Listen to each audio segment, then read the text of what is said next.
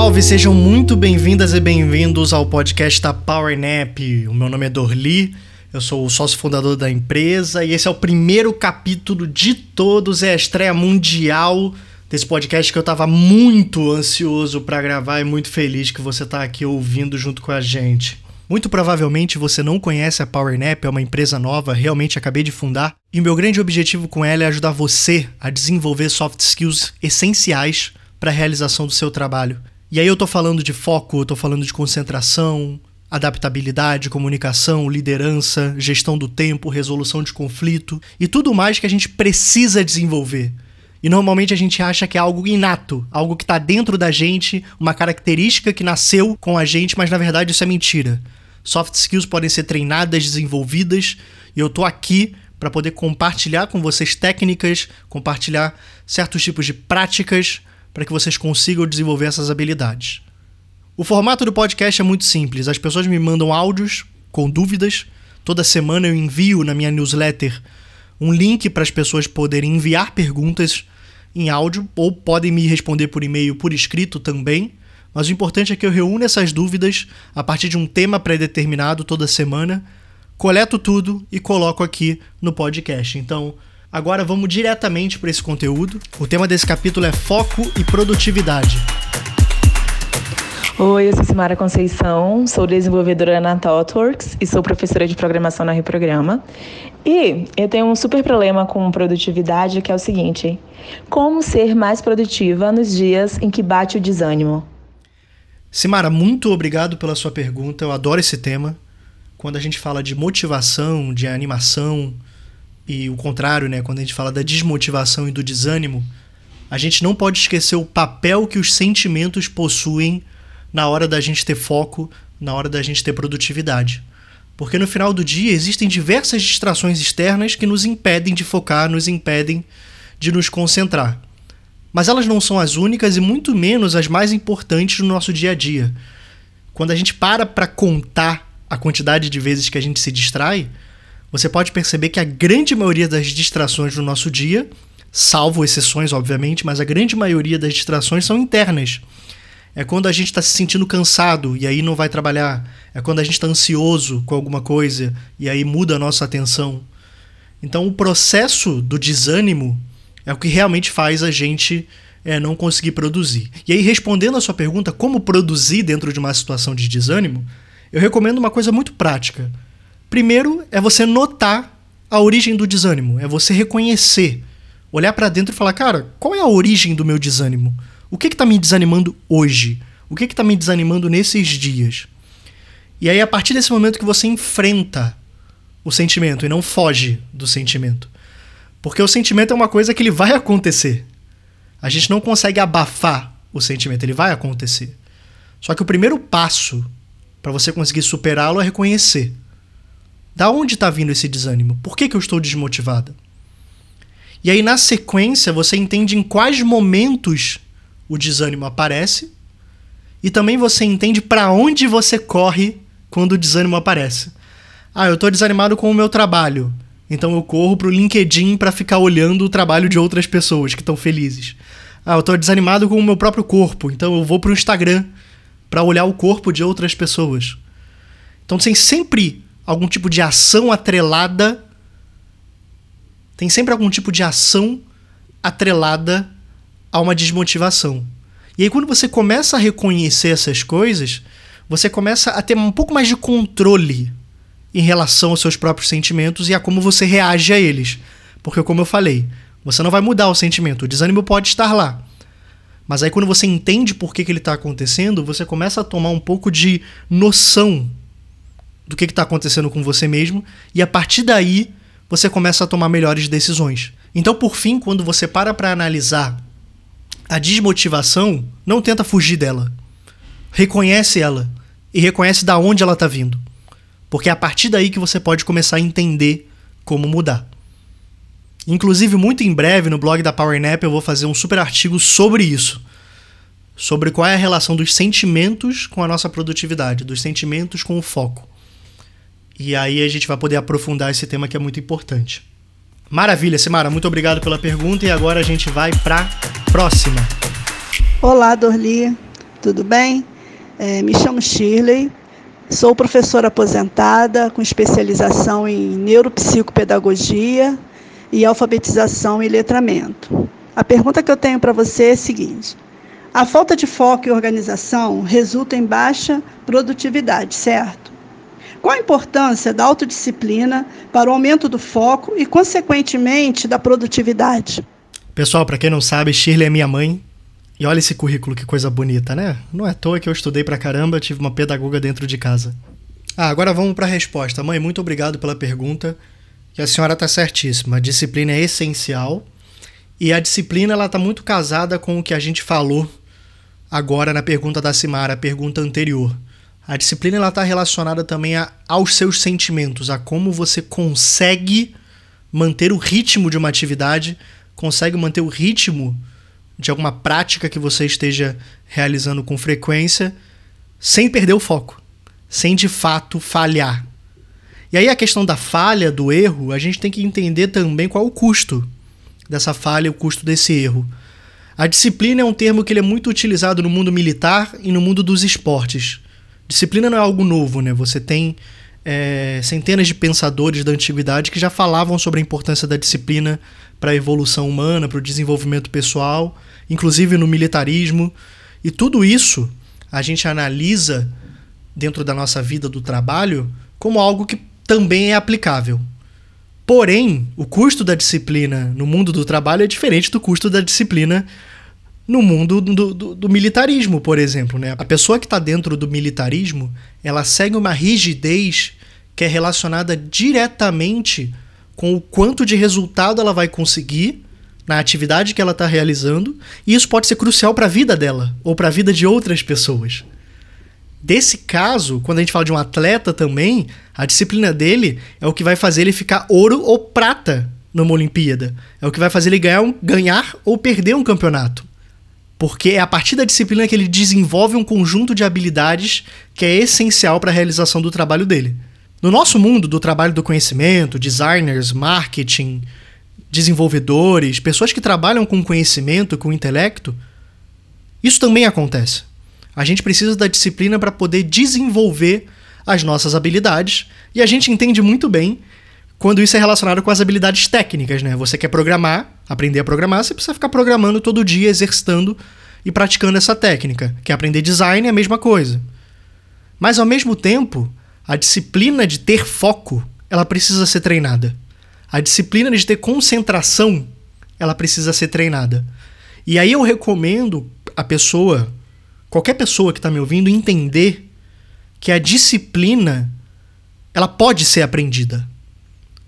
Não existe essa coisa de eu não sou uma pessoa disciplinada, eu não sou uma pessoa comunicativa, eu não sou uma pessoa focada. Isso não existe, pessoal.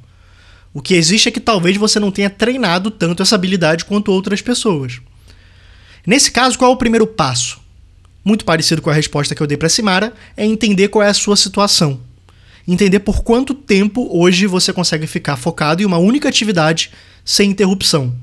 E aí eu vou dar um exercício muito simples, é você pegar um papel e caneta, ou abrir um bloco de texto no computador, um TXT muito simples, e aí você começa a contar qual foi a hora e o minuto que você começou a focar numa atividade e a hora e o minuto que você terminou de focar nessa atividade. E aí o término seja porque ou você se distraiu, ou alguém te distraiu por, um, por mais de cinco minutos, ou porque você já cansou, usou muito do seu esforço cognitivo e cansou.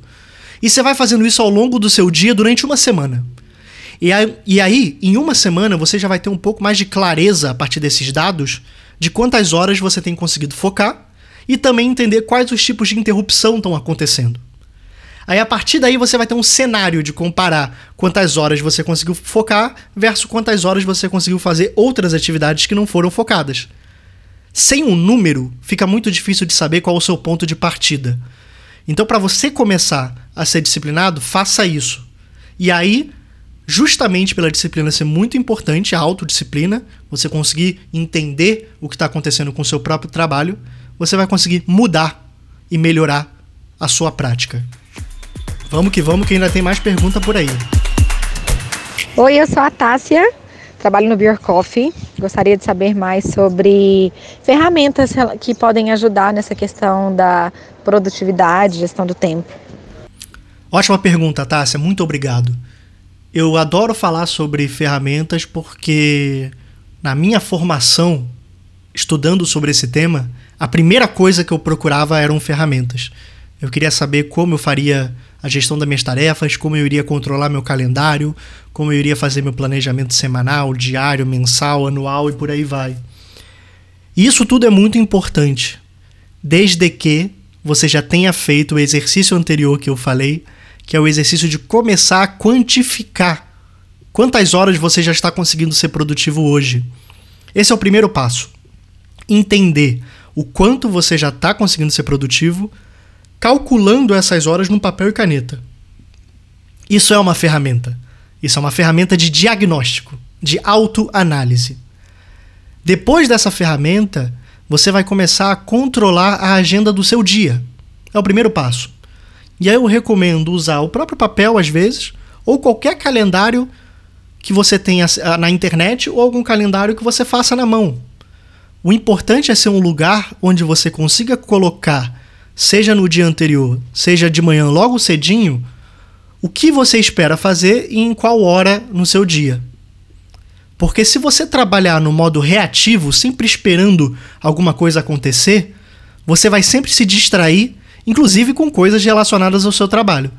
Por exemplo, imagina que você tem que montar uma super apresentação para um cliente, mas você está um pouco ansioso com essa apresentação e você fala: "Ah, então deixa eu só checar o e-mail aqui rapidinho, porque é trabalho". Então, de qualquer jeito, você na sua cabeça não está procrastinando. Mas no final do dia não era para você estar tá olhando e-mail, era para você estar tá fazendo a apresentação. Então, se você colocar na sua agenda logo cedo, de 9 às 11, eu vou trabalhar na apresentação e ninguém fale comigo, aí você começa a controlar a sua própria agenda. E isso é essencial para você conseguir produzir muito mais dentro de uma perspectiva de trabalho que são as horas que você tem disponíveis, para que você não precise ficar trabalhando mais horas do que o necessário. A gente normalmente trabalha muito mais porque a gente passa muitas horas procrastinando. E ao invés de, por exemplo, dedicar duas horas a fazer uma apresentação, dentro dessas duas horas a gente fica 15 minutos fazendo a apresentação, e aí bate uma certa ansiedade, um certo nervosismo, e a gente vai olhar o Facebook rapidinho, olhar o Twitter. Ah, não, deixa só ver aqui. Nossa, me deram like na minha foto. Deixa eu ver. E aí a gente vai se interrompendo a cada 15 minutos, a cada 20 minutos, e a gente não consegue usar o nosso esforço cognitivo necessário para produzir. Então a principal ferramenta, Tássia, é calendário. É você ter controle sobre quando você vai fazer alguma coisa e que horas vai ser essa coisa. E a partir daí, você vai entendendo quanto tempo demora para as coisas serem feitas e quanto tempo você consegue ficar focada dentro do seu dia. Então, em resumo, começa a controlar primeiro, fazer um diagnóstico das horas de, de quantas horas você consegue ficar focada por dia depois cria uma meta para ampliar essas horas, para você chegar ao número legal. Falando pessoalmente, hoje eu consigo 6 horas de foco por dia, foco ininterrupto, assim. Normalmente eu faço duas horas de manhã, é, paro, faço uma hora antes do almoço, depois mais duas horas à tarde, aí paro, aí uma hora antes de dormir, aí depois mais uma hora. Antes de dormir, não, desculpa. Aí eu faço uma hora ali no final da tarde, depois faço uma hora antes de dormir. Então, nessa forma, eu consigo distribuir essas minhas horas de foco, elas são sagradas para mim. Eu não marco reuniões, eu não faço outras coisas. E se eu coloquei que de 7 às 8 e meia eu vou estudar, de 7 às 8 e meia eu vou estudar. Eu não vou olhar o Facebook, eu não vou olhar o Instagram, eu não vou olhar o Twitter. E é isso que faz você começar a ter controle. Então, a principal ferramenta é você controlar o seu tempo. Mas não adianta você usar qualquer ferramenta se antes você não tem noção do quanto você já está conseguindo ser focado ou não. Então a primeira ferramenta é o autodiagnóstico, é a autoanálise do quanto você já está conseguindo fazer as suas atividades de forma focada e sem interrupção. Galera, eu tô adorando fazer isso. Por que, que eu demorei tanto tempo para lançar um podcast? Eu adoro podcast. Mas vamos nessa, vamos para a próxima pergunta que vai. Mas vamos nessa, vamos para a próxima pergunta agora. Oi, Dorli, tudo bem? Eu sou Amanda Silva, desenvolvedora front-end aqui de São Paulo, e eu gostaria de te perguntar se você tem dicas de como afastar os ladrões de concentração, como redes sociais, situações que acontecem ao nosso redor, no ambiente que a gente está ali se focando, e até mesmo os nossos pensamentos diversos que fogem do contexto do que a gente está fazendo naquele momento. Amanda, muito legal que você já trouxe o contexto das distrações que são internas e das distrações que são externas. A gente precisa saber separar as duas coisas. No geral, a gente sempre culpa as distrações externas pela nossa falta de foco. O ambiente que a gente está, as pessoas que nos interrompem, o vizinho que decide tocar bateria às duas da tarde numa segunda-feira. E sim, de fato, tudo isso nos distrai. Mas tudo isso tem alguma solução. Obviamente, estamos falando de casos mais comuns, mas, por exemplo, se a gente pegar especificamente uma pessoa que está de home office, tem filho pequeno, então a agenda está complicada, tudo bem, isso é uma exceção, mas é uma exceção importante da gente falar. Então, fazendo um contexto sobre isso, para pessoas que estão no contexto de home office e tem muita, muitas distrações externas, eu recomendo muito o exercício que eu falei anteriormente de você conseguir controlar as suas horas, entendendo quando você tem momentos mais focados ou não. Eu tenho amigos que têm filhos e eles sempre me relatam que a única solução que eles encontraram foi conseguir trabalhar nos momentos em que o filho estava dormindo, então antes dele acordar e depois dele dormir. Então tem certos tipos de rearranjo na sua agenda que vão depender de acordo com a sua realidade. Eu tenho esse privilégio de hoje, com 30 anos de idade, não ter um filho pequeno e também não ter no meu redor, na minha vizinhança e dentro de casa, distrações externas que me impedem de produzir.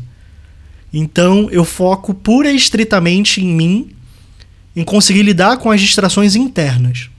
E por que, que isso é importante? Isso é importante porque elas são tão graves quanto as externas. Precisa de atenção. Por exemplo, a gente não pode esquecer que a gente é bicho. A gente é animal como qualquer outro.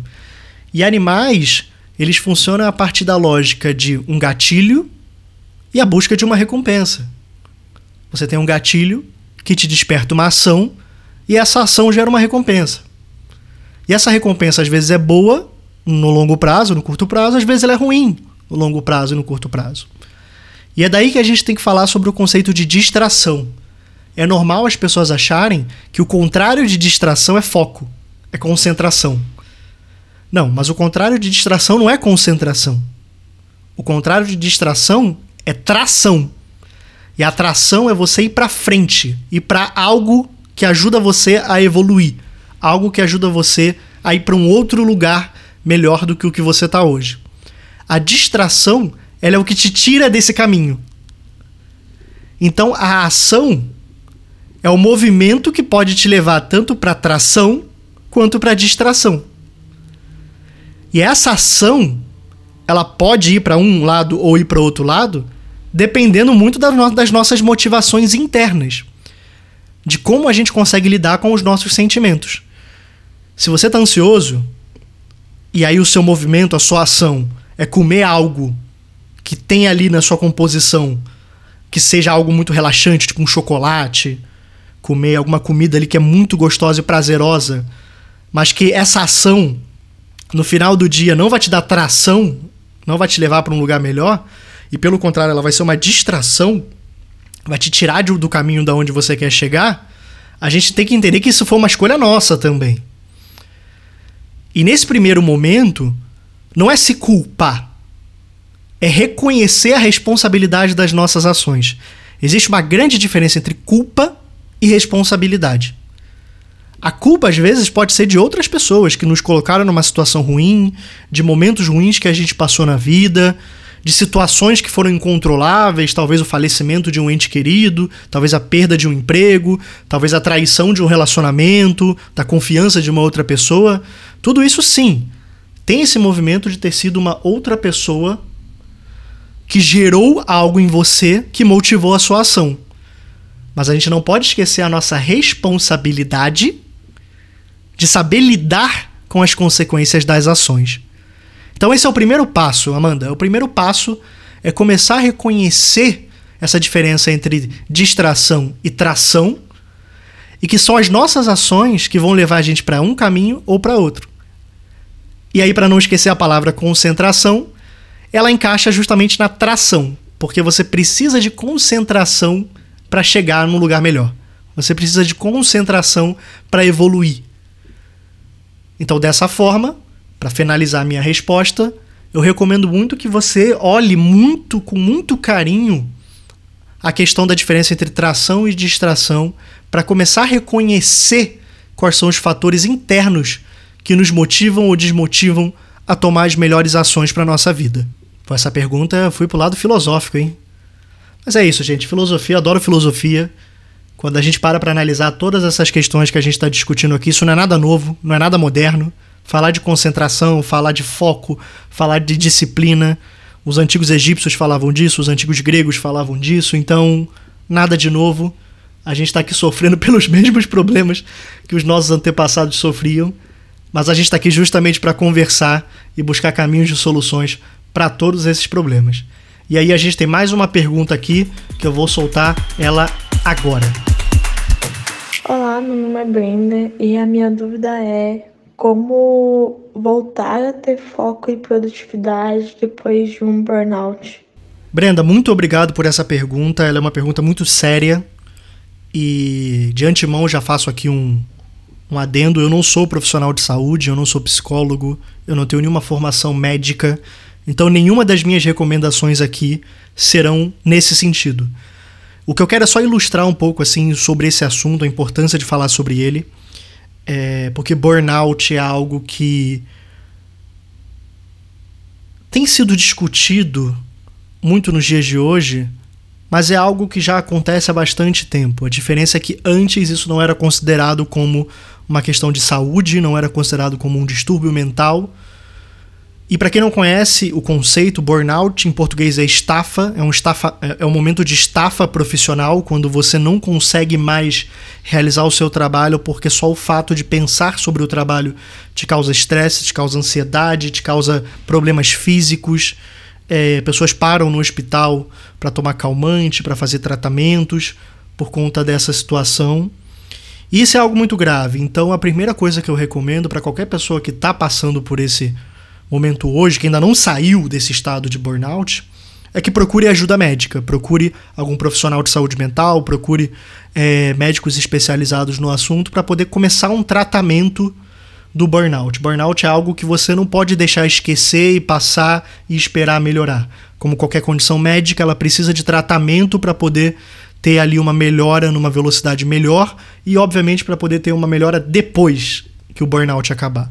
Então, Brenda, a principal coisa para fazer durante um burnout e depois é buscar a ajuda de um profissional. E esse profissional vai te ajudar, inclusive, a voltar a ter foco e produtividade.